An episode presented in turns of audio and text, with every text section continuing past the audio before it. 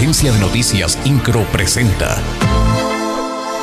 Resumen informativo. El momento de seguir creando condiciones para generar inversión, prosperidad y confianza es hoy, afirmó el gobernador Mauricio Curi González al presentar Paseo 5 de febrero, obra que dijo se convertirá en ejemplo de movilidad del siglo XXI y que beneficiará a más de 300.000 personas y usuarios del transporte público, alrededor de 120.000 automovilistas y decenas de miles de peatones que diariamente circulan por una de las avenidas más transitadas del país. El titular del Poder Ejecutivo Estatal, el titular del Poder Ejecutivo Estatal aseveró que no fue contratado para administrar los problemas ni para sobrellevar dificultades. Al contrario, dijo, pidió la oportunidad de servir para hacer de Querétaro un lugar mejor, aunque ello implique tomar decisiones difíciles.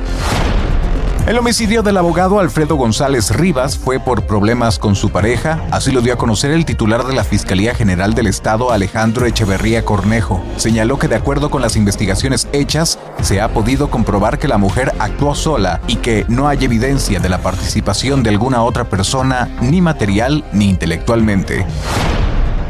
La secretaria de Salud Martina Pérez Rendón consideró que en caso de que aumenten las hospitalizaciones por el COVID-19 en Querétaro, se podría analizar aplicar restricciones a la movilidad.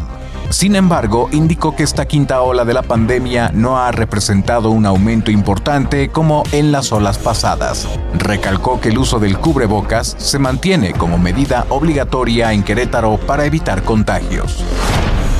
El vocal ejecutivo de la Comisión Estatal de Aguas, Luis Alberto Vega Ricoy, aseguró que si no se hace nada al respecto, Querétaro podría vivir la misma situación que el estado de Nuevo León de quedarse sin agua en los siguientes seis años. Apuntó que actualmente en Querétaro se consumen 4.000 litros de agua por segundo. Por ello, resaltó la importancia de la construcción del acueducto 3, con lo que se garantiza el agua para los siguientes 50 años.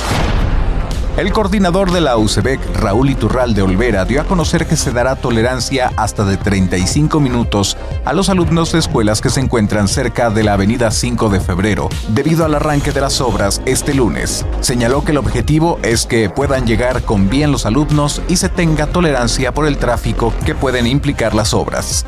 Detalló que cerca de la zona hay aproximadamente 50 escuelas considerando los dobles turnos. INCRO, Agencia de Noticias.